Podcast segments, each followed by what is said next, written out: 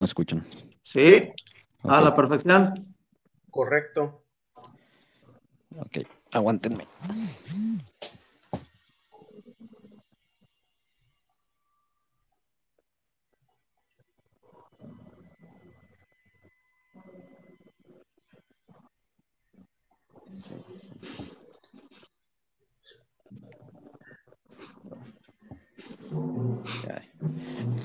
Bueno, ya estamos en vivo.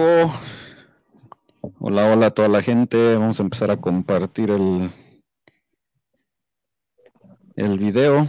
Vamos a ver si la gente nos, nos quiere ver. Pero como ya les habíamos comentado, tenemos un invitado especial hoy. Bueno, tengo dos porque regresa Abner también. Ya después de tanto tiempo que andaba medio perdido por ahí. Pero, pues vamos a comenzar con esto en lo que, en lo que compartimos el, el video. Vamos a ver si por ahí alguien nos ve, alguien nos escucha.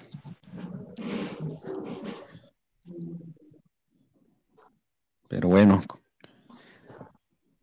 vamos a introducir a todos a Abner, ya lo conocen, pero pues hoy tenemos invitado especial Arturo. Arturo, ¿cómo estás? Hola, hola, todo chido. Acá desde Tijuana, Baja California. Saludos. Saludos, saludos, Arturo. Abner, ¿cómo estás? Ya tenía ¿Qué tal, qué tal, Arturo? ¿Cómo estás, hermano Arturo? ya tenemos rato, rato que no, no, hay, no hay convivencia, pero pues ni modo, por la situación ahorita del coronavirus hay que mantenernos separados para después poder reunirnos. Así sí, sí, hay que de veras, ¿cómo está la situación allá en Tijuana, Arturo?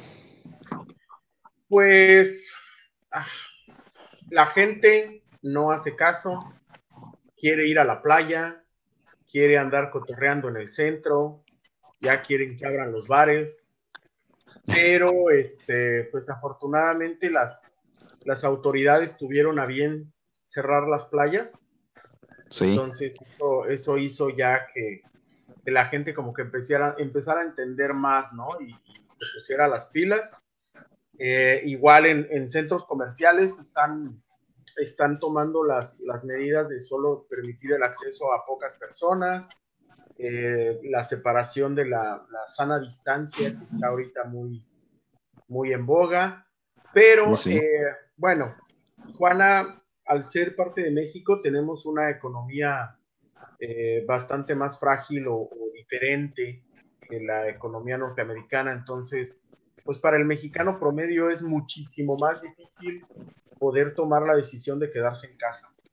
Eh, vivimos al día y mucha gente tiene que salir a trabajar. Entonces, eh, sí se están tomando cuidados, sí ves a la gente cuidándose, pero sí hay bastante gente saliendo para, para trabajar. Mira, mira lo que dice Luis Humberto, vámonos a la playa. Te digo. No, no, ¿qué pasa Luis Humberto? No, hay que quedarnos en casita, hay que mantenernos este, saludables porque pues está difícil la situación, no solamente con ustedes, también acá en Las Vegas también es, eh, pues también tenemos ese problema de que la gente no, no se está quedando en casa, no, eh, no está respetando eso de, la, de la distancia. Yo también había hablado hace unos días en un video que, no vayan a la Walmart porque pues eh, no sé por qué la Walmart mucha gente va allí, pero ya ahora ya pusieron unas restricciones, ya no están dejando entrar a tanta gente, ¿verdad? Y eso es bueno, pero, pero igual este, ¿tú cómo la ves, Abner? ¿Cómo... No sabía yo eso y fíjate que he estado yendo a Walmart porque es el único lugar en donde puedo conseguir ahorita eh, la pintura o las brochas que se llegan a necesitar para algunos de los trabajos que quedaron pendientes o de cosas que, que hago en la casa. Y las veces que he ido, sí, admito, hay muchísima gente, está muy ocupado, pero sí sigue habiendo esa, ese recelo de no acercarse unos con otros, como que se mantienen a distancia. Al menos, al menos eso sí sigue funcionando. Sí, sí. Pero bueno, no, no, no venimos a hablar del coronavirus, no venimos a hablar de eso, aunque sí la recomendación es que por favor quédense en casa eh, lo más posible. Yo sé que tenemos que salir a, algunos tenemos que salir a trabajar, otros eh, pues por los víveres diarios, y sí es necesario eh, mantener la distancia siempre que vayan a algún lado. Y otra cosa muy importante también, este, si llevan guantes, si llevan máscaras, eh, o tírenlas en la basura o llévenselas a su casa y, también deséchenlas allá, porque este, ayer que fui a la Walmart también miré eso, que muchos guantes tirados en la... Tirados en, el suelo, sí, sí, sí. En el suelo. Pero bueno, no venimos a hablar de eso, venimos a hablar con Arturo, porque Arturo, tú eres uno de nuestro héroe, porque tú tuviste la idea de sacar este cómic que se llama Nueva Tenoch y corrígeme si lo estoy diciendo mal, porque creo que en un video eh, regañaste algunos cuantos porque lo estábamos mencionando mal. Es, Nueva Tenoch. Nueva Tenoch. Correcto. So, tú creaste este cómic, es un cómic mexicano, porque tú estás en Tijuana, claro está. Cuéntanos de dónde te salió la inspiración para hacer algo así. Bueno, pues trataré de, ser lo más breve posible porque realmente es toda, toda una vida detrás de esto. Eh, yo aprendí a leer Yo este, leo cómics desde los 5 o 6 años y toda mi vida he leído cómics. Como, como buen eh, lector de cómics, pues me dieron ganas de hacer el mío. A la mayoría de la gente que nos gusta leer cómics, pues queremos hacer el nuestro, ¿no? Es, algo muy, muy lógico. Y eh, pues desde chavo empecé con, las ideas en la cabeza. Mis primeras ideas eran obviamente copias mal hechas de personajes norteamericanos, pero tuve la fortuna de eh, vivir en carne propia eh, el segundo boom del cómic mexicano. Entonces, eh, pues conocí a muchos eh, dibujantes, escritores, comiqueros de aquellos años y me fui como profesionalizando un poquito más. En México no hay propiamente una escuela de historieta, pero yo tuve la oportunidad de conocer a la gente del taller del, taller del perro, que, que hacían mucho, mucho cómic para Europa eh, conocí a, Oscar González eh, Loyo y a Oscar González, su, papá, que falleció hace no mucho. Este, tuve el honor de visitar su casa algunas veces, me pasaron tips. Eh, conocí a, Humberto Ramos antes de que estuviera en, en Marvel.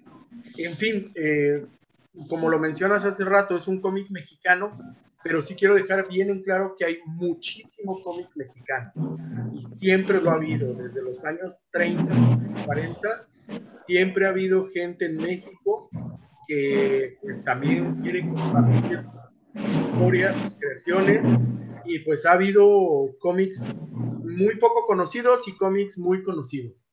Eh, lo mío, hablando específicamente de lo que yo puedo decir, fue una evolución una evolución de muchos años en los que eh, todas las cosas de las que yo me iba llenando en mi vida eh, fueron haciendo crecer el proyecto. Que, cuando yo era un, niño, un adolescente, pues básicamente mi idea era copiar cualquier superhéroe norteamericano, ¿no? Y ponerle un sombrero de charro y ya es mexicano. Este, pues fui explorando más mi gusto por la lucha libre, eh, tuve la oportunidad ya de, adulto de ser director de un museo en el estado de Hidalgo y eso me, me, acercó muchísimo a la cultura prehispánica. Ya me gustaba desde antes, pero me acercó mucho más porque conocí arqueólogos, conocí museógrafos, conocí historiadores y pues te digo, o sea, a lo largo de, de al menos de unos 15 o 20 años, el proyecto se fue convirtiendo de, de los garabatos de un niño en, ya en una historia mucho más madura, mucho más concreta, con una línea de, hacia dónde vamos, qué es lo que queremos decir, que lamentablemente a muchos eh, eh, historietistas mexicanos o, comiqueros les ha pasado que, que tienen muchas ganas, pero no cuajan bien la idea, como que no le dan ese tiempo, no la maduran y eso ha provocado que pues, no, no,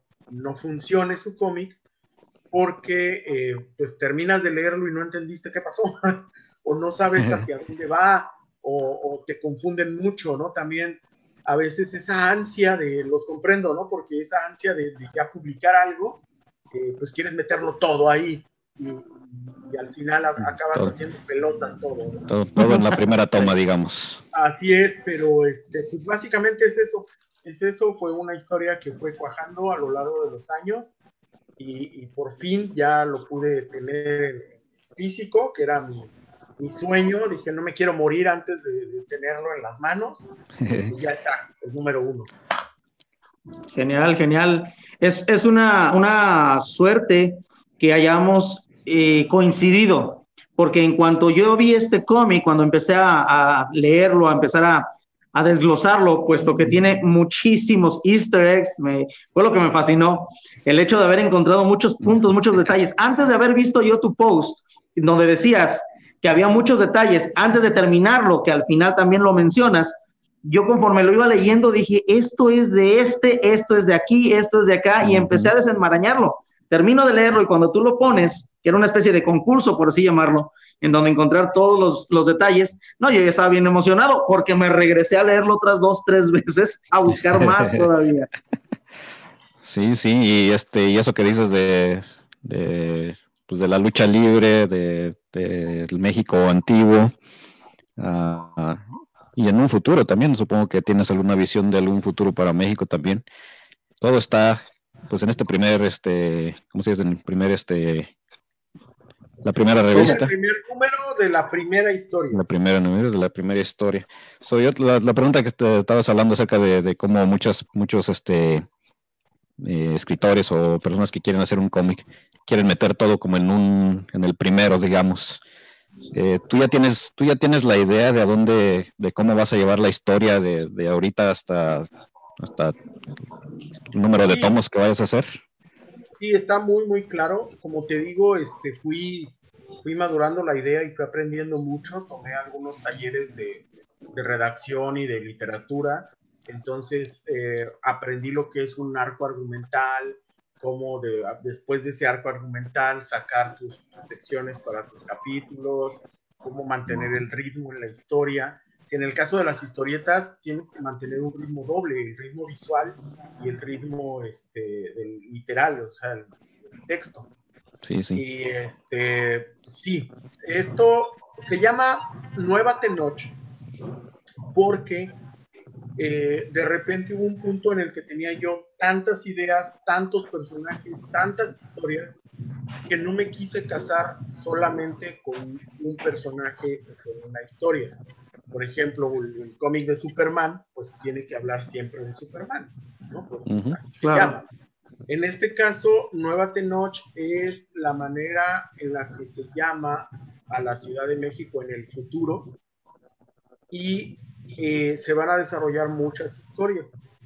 Este número uno empieza en Tijuana, o sea, el hecho de que se llame Nueva Tenoch también no, no es eh, exclusivamente, sino a lo largo de diferentes historias pueden ir apareciendo diferentes lugares de, la República, pero que se relacionan con Nueva Tenoch. En este caso, el número uno se desarrolla en Tijuana. Eh, el número uno presenta a los primeros luchadores que van a participar en un torneo mundial de lucha libre y eh, esos luchadores van a ir a luchar a Nueva Tenoch. En mi versión del futuro, eh, todo lo que es Baja California ya se convirtió en un país independiente y el país no se llama Baja California, el país se llama eh, Tijuana República. Entonces, por eso ellos son, son el equipo de Tijuana. Pero sí, está todo, toda esa historia. Espero yo tener el apoyo de la gente y, y que se venda lo suficiente para, para seguirlo sacando. Y la primera historia está planeada para tener, eh, contarse en ocho números. Ok, ok, muy bien. Los cuales yo sigo esperando. ya estoy trabajando en el número dos, ya está así echándole ganas, pero este, pues sí, lo principal es poder venderlo, ¿no? El, principal obstáculo para un cómic de autor es pagar la imprenta. E, ese es el principal obstáculo. Este, este, si es, no es una cantidad exagerada de dinero. Por ejemplo, en mi caso, que fueron este, 500 ejemplares, me gasté más o menos unos 24 mil pesos. Entonces no es una cantidad exagerada de dinero, pero es un dinero que tal vez no recuperas. Es un dinero que debes de poder soltarlo y si regresa chido y si no, no. Entonces, claro. estoy, en ese rollo de, este, de poder recuperar la inversión para sacar el otro cómic. Igual también hay que dejar claro que, eh, sobre todo en la actualidad, el cómic no es un negocio. No, al menos no el cómic de autor. El cómic ya industrial que, que, hace Editorial Televisa aquí en México, por ejemplo, o que hace Panini Comics, que compran licencias, eh, eso sí es un negocio. Pero sacar un cómic de autor, pues realmente es, es satisfacer esa, esa necesidad de, de, sacar tus ideas y de compartirlas. y, claro. Y pues de eso depende, de eso depende de, de que se vendan al menos la mitad depende de que salgan los, los siguientes números. Nos pregunta Brian Bass, Brian Bass es de Mexicali, ¿en qué época o fecha está basado el cómic? La historia se desarrolla en el 2118. Ok. Son 100 años, más o menos. Más o menos. y aparte, digo, eres todo un artista en la extensión de la palabra. He visto algunos de los trabajos que tienes. Detrás de ti veo que tienes un Stormbreaker. Eh, me imagino que ese lo hiciste tú. Dudo mucho que al ser un artista lo hayas comprado en algún lado. He visto los Funkos que tienes, que haces, que son customized, eh, son geniales. De hecho, ahí tenemos una plática pendiente tú y yo con referencia a eso. Eh, digo, platícanos más también con referencia a todo lo demás que haces, no solamente sobre el cómic, porque no, no te dedicas únicamente a eso. También eres un excelente tatuador. Bueno, eh, mucho tiempo en mi vida eh, he vivido del arte. O sea, y digo he vivido porque hay temporadas donde he sobrevivido. Cualquiera que haya querido vivir del arte, ya sea del arte visual o la música o, la literatura, sabe, ¿no? Lo que es vivir del arte. Eh, tengo ahorita, acabo de cumplir 15 años como tatuador eh, de eso vivo, el tatuaje es lo que, lo que me da de comer y lo que me ayuda a aplicar el cómic. Pero también hago, este, hago cosplay, justamente la, la, hacha que ves atrás. Eh, no es un Stonebreaker, es una hacha para un cosplay vikingo, pero sí se parece. Se parece al Stonebreaker. podemos ver un poquito más cerca. Y, este, y ahí está, para que la vean un poquito mejor. ¿La ven? Ahí está. Se parece pero, pero bueno. Sí, sí. Eh, ahí luego se las más a detalle. Y este, Lucy, Lucy Luna Melchor dice, mucha suerte, es todo un artista, saludos. Gracias. Eh, hago cosplay y también hago los, los funcos, empecé a hacer este, modificaciones de funcos hace pues más o menos como un año. Igual lo empecé de hobby, pero afortunadamente a la gente le, ha gustado y hago pedidos y he estado haciendo envíos a toda la República eh, y algunos de mis trabajos se han ido ya al gabacho. Dice Brian Bass, dice, ¿nada más lo venden en Tijuana o también está en Mexicali o en algún otro lugar de la República? Eh, puedo enviarlo, pero mi problema ahorita es que eh, la manera más económica de enviarlo es por correos de México, pero tarda mucho y a veces ni llegan. Y mandarlo por paquetería sí implica pues un costo mayor. Eh, estoy tratando de, buscar gente que, quiera apoyar proyectos así para pues, mandarle un bonche, 20, 30 cómics que nos puedan vender en sus tiendas locales. Entonces eso sí es lo que, lo que andamos buscando ahorita. Sí, sí. Dice Lucy, dice, sí, tengo una foto de su cosplay. Gracias. ¿Qué, tipo de cosplays haces? Pues he hecho muchos, he hecho a la gente Venom, he hecho eh, un par de personajes de League of Legends, a, ah, Garen y a Graves. Eh, he hecho la Hulkbuster, que es pues la que más me, me dio a conocer un, disfraz de la, todo, el disfraz de la Hulkbuster de grande o de, tu, de tamaño normal. Eh, yo dentro del disfraz mido poquito más de 2 metros 10 wow, grande. grandecito. yo estoy chaparro yo mido 1.62 entonces y sí me aumenta bastante el, cosplay. Wow wow bastante hice un cosplay de Chun-Li que encantó y que también a mucha gente le gustó. Sí lo vi. ¿De Chun-Li? me divierto. Eso no lo he visto, voy a tener que buscarlo. Me divierto, me divierto. Qué bueno. Mira, nos pregunta Brian, dice, en Tijuana, ¿dónde lo puede eh, conseguir? En Tijuana se está vendiendo en la zona centro, en un lugar que se llama el Mulme, que es el Museo de la Lucha Libre. Eh, Mm. que la neta vayan y visítenlo y conozcanlo, está muy padre. El Mulme está en la Avenida Revolución, en la calle séptima, casi Avenida Revolución. Ahí lo pueden comprar. Lo pueden comprar también en, en Legacy Hobbies, que es una tienda de figuras de acción. Lo pueden comprar en, en Manga Plus, que está en el pasaje Rodríguez. Y igual, este, si entran al, al grupo, tenemos un grupo que se llama Nueva Tenoch Fans. Ahí pueden encontrar los puntos de venta o ahí No, me sí, sí. y ya les digo yo bien. Sí, sí. Mira, dice Luis Humberto, su Chun-Li rifa. Que por cierto, tengo que hacer mención, este, este, esta, pues este cómic de, de Nova Tenoch me lo regaló Luis Humberto, muchísimas gracias a, a él y él también tiene su canal de Carmatron, me parece. Si lo quieren ir a buscar en, en YouTube, él también hace esto. Pero, pero bueno, regresando a lo que es el, el cómic, eh, déjame acordar. Son- dices que te gastaste cerca de 24 mil pesos, ¿verdad? Así es. ¿Cuántos necesitas vender de estos para poder sacar el siguiente? eh, el Tiraje. siguiente Ah, Me parece que 200. 200 Algo necesitas vender. 200 y algo. ¿Y cómo vamos con eso?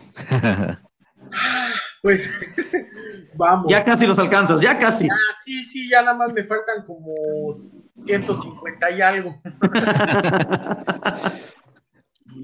So, Pero, pero ahí va, mira, yo eh, no me no me agüito, sé que va a salir, tan, tan estoy consciente que tiene que salir, que ya estoy haciendo el número 2.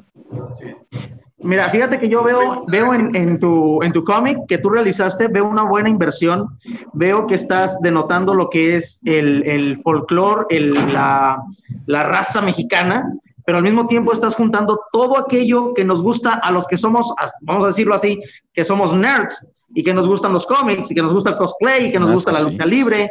Algunos de que ya tenemos ciertos años encima, recordamos perfectamente lo que viene siendo el Santo, Tinieblas, el Rayo de Jalisco, este Blue Demon. A mí me encantaba la película de, de- de El Santo cuando llegaba en su carro todo plateado, su máscara plateada, todo de plateado, se baja de un salto de su carro y se acerca al inspector y el inspector con un cigarro le dice, ¿es usted el santo? El enmascarado de plata. Y el otro contestaba, el mismo. ¿Quién más iba a ser? Todo de plata era el único, ¿verdad? Y ese tipo de folclore nos, nos lo quedamos de niños. Y cuando estaba leyendo tu cómic, créeme que me, me- me llevó al pasado en, en un viaje mental cuando tenía 5 o 6 años y veía esas películas por televisión. No, no existía el cable en ese entonces. Entonces, eh, la oportunidad de poder ver a algunos de los luchadores, yo viví en la Ciudad de México, y ver a algunos luchadores en persona, como fue el perro aguayo, como fue a Blue Demon, como fue a- al Santo, pues sí, lógicamente tu cómic hizo que moviera algo adentro y que sí, que me, que me dé esas ganas de seguir leyendo el siguiente número, a ver qué sigue, a ver qué encuentro ahora, aparte de, de todos los easter eggs que haces. Sí, y bueno, los easter eggs que mencionas también fue algo divertidísimo, porque soy un amante de la cultura pop, entonces quería darle, quería que el cómic no fuera simplemente algo que lees en cinco minutos y lo dejas a un lado, ¿no? Quería no, no, no. despertar un poquito más el interés, la duda, el hecho de, de, pues, darle una segunda pasada buscando cositas que, que dices, esto es de tal película o esto es de una referencia a tal cosa. Sí, Claro. sí. Algo que también para, para que lo chequen y lo busquen, los que tienen o, o van a comprar el número uno, los luchadores que aparecen en el número uno están basados en luchadores tijuanenses de la vida real. Pues también para que Hay hay que buscar. que investiguen, o la gente que le gusta la lucha libre, pues luego, luego los ubica, sabe quiénes son. Pero este, quise también dar ese tributo porque varios de, de esos luchadores son amigos míos, son, son conocidos, son clientes, los he tatuado y me honran con su, con su amistad. Y fue una, un pequeño tributo también a, a ellos. Siempre he admirado a los luchadores, pero igual para la gente que no lo sabe, la lucha libre en México es muy similar al arte. Cuando empiezas tienes que sacrificar mucho, tienes que invertir dinero, tienes que, luchar sin que te paguen, este, o que te paguen bien poquito porque subirte y que te den tus catorrazos. Entonces, eh, mi admiración a la lucha libre también es por eso, porque de lucha para ser luchador, al menos en México sí es una de esas este, profesiones difíciles como el arte. Entonces tengo esa, esa empatía. Fíjate que las palabras que acabas de utilizar me las dijo exactamente eh, el huracán Ramírez. Él vive aquí, bueno, no sé si siga con vida el señor, pero mi hermano y yo lo conocimos en un restaurante, estábamos cantando en un restaurante y ahí lo conocimos. Y me dice uno de los meseros, dice, ¿ves ese señor que está ahí? Digo, sí, que tiene? Él es el huracán Ramírez, el auténtico. Me acerqué a saludarlo y sí, incluso le empecé a platicar sobre David Silva, que era el que hacía el, el huracán Ramírez en las películas. Me dice, ¿cómo sabes tú de eso? ¿Cuántos años tienes? digo, lo suficiente para saber que usted sí es el huracán Ramírez. Y tiene, a pesar de sus años, te saluda de la mano y, y es una fuerza que tiene el hombre y me enseñó fotografías y me enseñó a su familia y demás. Y fue lo que me dijo, el, el hecho de ser luchador no es lo mismo que aquí en Estados Unidos. Tú ves a, a, estos luchadores como por ejemplo a John Cena, a The Rock Johnson, y sí, hacen un buen show, pero no es lo mismo a como nosotros lo empezamos en la época del cine, cine este, dorado de México, la época dorada, donde realmente teníamos que empezar desde cero y era hacer una, una mixtura entre lucha grecorromana y, el show para la gente, para mantenerlos emocionados. Y sí es muy difícil empezar. Así como la música, me decía él. Sí. No. ¿Qué, ¿Qué, envidia le estoy teniendo a ustedes dos ahorita, porque nunca he conocido a un luchador. Ah, ¿Me conoces a mí? Bueno, luchador de lucha libre. Ah, bueno, no luchador de la vida. Pero bueno, ya dice Brian Bass, ah, ya sé cuál, pero nada más abren los fines de semana porque el mes pasado que fui estaba cerrado. No, y ahorita va a estar cerrado. ahorita va a estar cerrado de por sí, pero al menos ya sé dónde para la otra. sí, el, el MUL me abre solo eh, viernes, sábados y domingos. Órale. Sí. lo tenemos acá, Angélica Salinas Oli. Hola, Angie. Angie es Oli. bonita que ven ahí. Es la que me apoya en todas mis locuras. Ah, qué bueno, qué bueno y acabo de pintar a una, a una Penélope yo en una, en una recámara de una niña. Wow. otra pregunta del cómic. Simón. ¿Cuánto te tardó dibujar todo el primer, la primera revista? Mira, ya, ya una vez que tenía bien la historia y el guion, eh, me tomó más o menos unos tres meses, pero aclaro que lo hago en mis ratos libres. Digo, ah, vivo de tatuaje y sacar otras chapitas. Entonces me tomó más o menos unos tres meses, pero ya cuando le vaya agarrando el ritmo, la idea es que una vez que empiece a circular bien, que se esté vendiendo lo mínimo para poder sacar la siguiente, el siguiente tiraje, la intención es que llegue a ser bimestral, o sea, cada, cada dos meses. Ahorita, entre que ando promocionando el número uno y este, todo este rollo que ha pasado del coronavirus y todo el desastre que ha sido el 2020, eh, estoy lento. Pero ya una vez agarrado un poquito, la idea es que salga cada dos meses. Qué bueno, si es que si están en, en México, pues conéctense a la página, esa página de Nova Tenoc en Facebook, ¿verdad?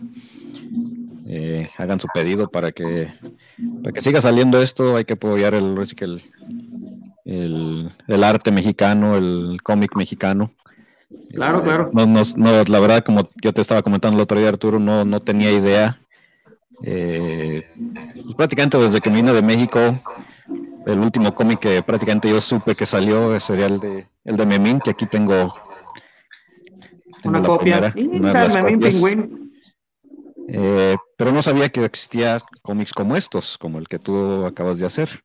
Sí, como te digo, hay, hay muchos, pero lamentablemente no, son conocidos, ¿no? Sí, te digo, pues no, no sabía. Dice Sandra de Saex, saludos. Hola, eh, otra vez no, no sabía que existían este tipo de cómics y estuve, traté de hacer una búsqueda de, cómics específicamente de México. Eh, pero siempre me daba los viejitos, los conocidos, como dice Abner el Santo, Memín, Calimán. Calimán, este, Águila Solitaria y no sé, otros de, ese, de, esa índole.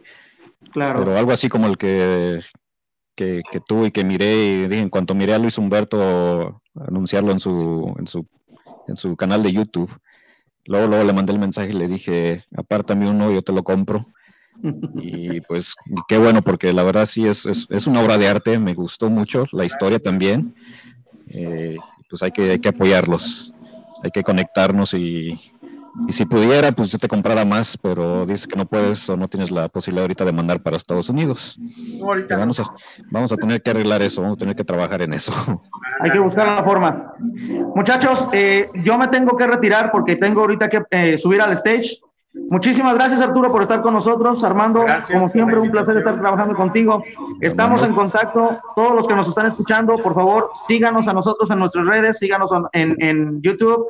Por favor, echen un vistazo a todos los, los sitios que tiene Arturo. Tiene unas cosas fenomenales, tanto en, en lo que son los puntos, los tatuajes, cosplay, ahora con los cómics. Así es de que un orgullo mexicano, Arturo. Gracias, gracias. Bueno, me retiro, porque si no, luego me pegan. Hasta luego. Nos vemos. Claro. Bueno, Arturo, pues otra vez, ¿no? Pues muchas gracias y te digo, esto es, esto es una joya.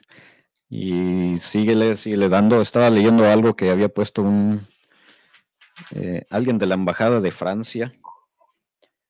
Eh, dice el futuro de los cómics mexicanos está en los independientes y supongo que eh, personas como tú que, están haciendo cómics eh, para México. Este, y, qué bueno que, que siga esto y, voy a tratar de seguir buscando más cómics mexicanos porque, como dices tú, pero este sí, quiero el segundo. Este lo tengo aquí todavía en su plastiquito. En cuanto pueda ir a Tijuana, te lo voy a llevar para que me lo firmes y me lo autografíes también. Claro. Fíjate que también este, algo, algo importante antes de, terminar. Eh, igual hay otras maneras de apoyar al cómic de autor, que son los patrocinios y la publicidad. Yo sí quiero, quiero igual aprovechar, aunque aquí atrás eh, cualquiera que lo compre lo va a ver. Ah, sí, sí. Estas, estas dos personas los, los quiero un chingo porque fueron los que sin dudarlo dijeron, ahí te va un varo, yo te ayudo.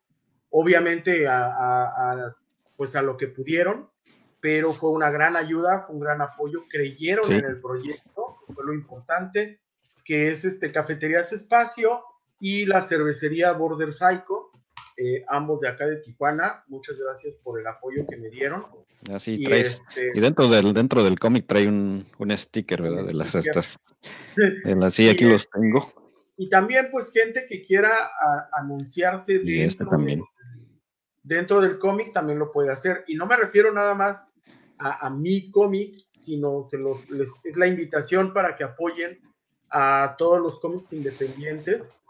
Eh, a veces una empresa gasta dos mil o tres mil pesos en flyers que la gente lo va a recibir en la calle y lo tira, pero esos dos mil o tres mil pesos inviértanlos en un anuncio en un cómic, la gente conserva ese cómic y conserva ese anuncio. Entonces, este, es algo que no les cuesta porque de todos modos lo iban a gastar en flyers. Pues mejor gástenlo en un cómic o gástenlo en un libro también. Aquí en Tijuana y en México hay mucha gente escribiendo eh, libros nuevos, muchos jóvenes escribiendo libros. Entonces, sí hay manera de apoyar al arte, sí hay manera de que nos echen la mano eh, sin desfalcarse. Yo sé que a todos nos, falta, nos falta el varo ahorita, pero nos podemos apoyar igual entre nosotros comprándole al, vecino su cómic y él me compra el mío y, ahí nos la llevamos, ¿no? Es, es algo chido que hay que rescatar. Sí, y ¿cómo ves tú?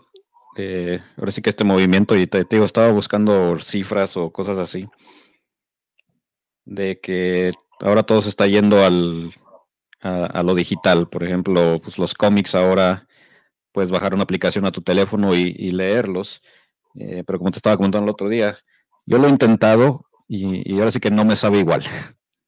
No me sabe igual leer un cómic así, de tenerlo físicamente en la mano, que, en, edición digital. ¿Tú cómo ves ese movimiento? ¿Tú pondrías tu cómic en, edición digital?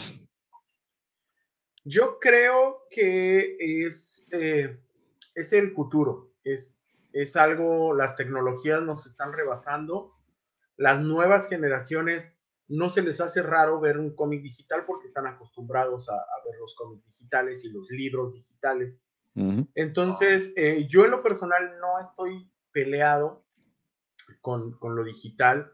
Eh, sí quiero subirlo después a digital, pero quiero primero consolidar el, cómic en físico y luego subirlo a digital. ¿Por qué? Porque yo me crié con cómics en papel. Es la única razón no tengo nada en contra ni a favor. Yo me crié con cómics en papel y para mí sí es necesario vivir la experiencia de, tomarlo y de sentirlo y de, pasar las páginas.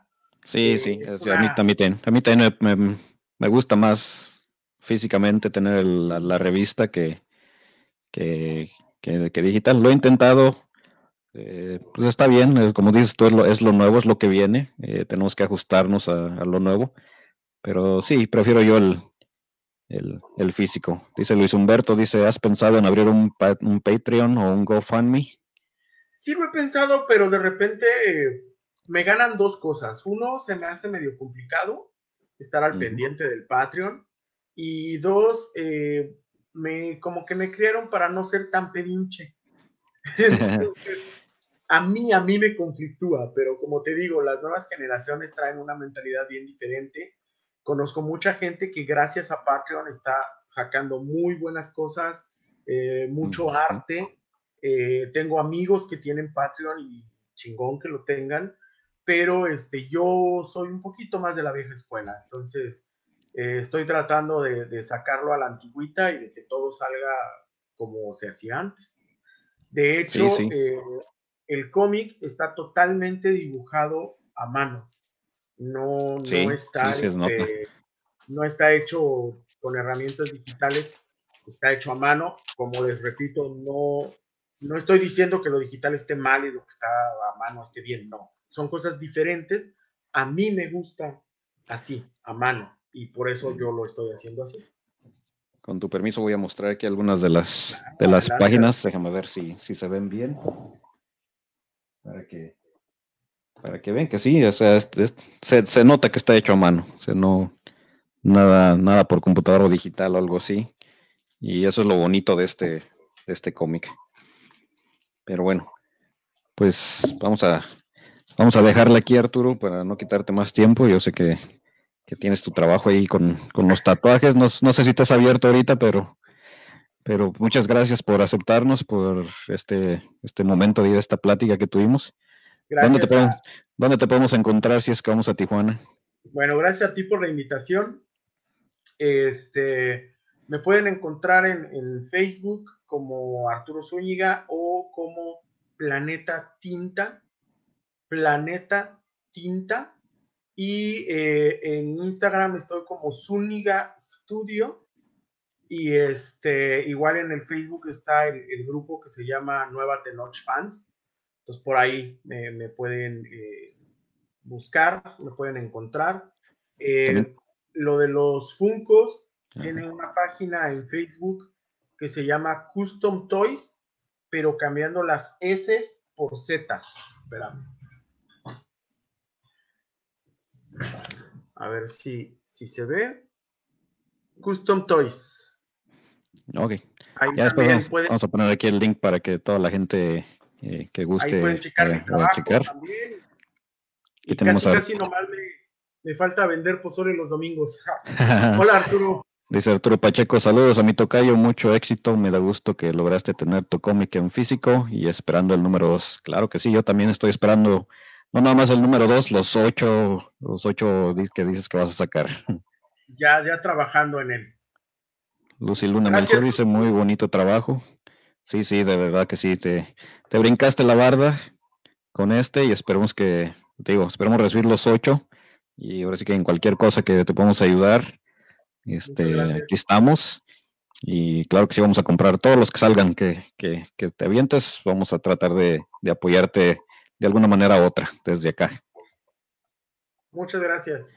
Ok, Arturo, pues que tengas muy bonita noche. Muchísimas gracias a toda la gente que estuvo participando, comentando. Gracias a todos ustedes. Y pues otra vez la invitación, vayan a buscar o comuníquense en las redes sociales de Arturo para conseguir la revista Nova Tenoc. Muy, muy buena, muy recomendable. ¿Qué, Arturo? Ok, eh, cuídense mucho, eh, traten de no salir, mejor quédense a leer cómics en su casa, ya sean físicos o digitales. eh, salgan lo menos posible. Yo soy de esas personas que no me quiero paniquear, no se paniquen, pero hay que cuidarnos todos para... Sí, eso sí, hay que mantenernos seguros. Ok, bueno Arturo, muchísimas gracias y muchísimas gracias a todos. Nos vemos hasta la próxima.